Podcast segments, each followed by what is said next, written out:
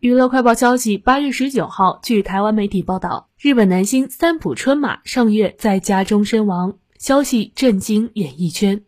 三浦春马离世的七月十八号当天，原本有新剧《钱的尽头是爱情的开始》的拍摄行程，但剧组却迟迟等不到三浦现身，先提议到场演员进行排练，没想到换来的却是他的身亡消息。相关人士更透露，女主角松冈莫优一度精神崩溃，因而无食欲，甚至把自己关在房里。钱的尽头是爱情的开始，是日本电视台继《月薪娇妻》恋爱可以持续到天长地久之后推出的第三部重点恋爱剧。三浦春马饰演不食人间烟火的浪费男，松冈莫优则是锱铢必较的清贫女。然而，该剧只拍了三集，三浦春树就离开了大家。在女主角松冈的坚持和观众的热烈要求下，TBS 决定调整剧本，并补拍必要画面，改以四集形式于九月十五号播出三浦春树的遗作。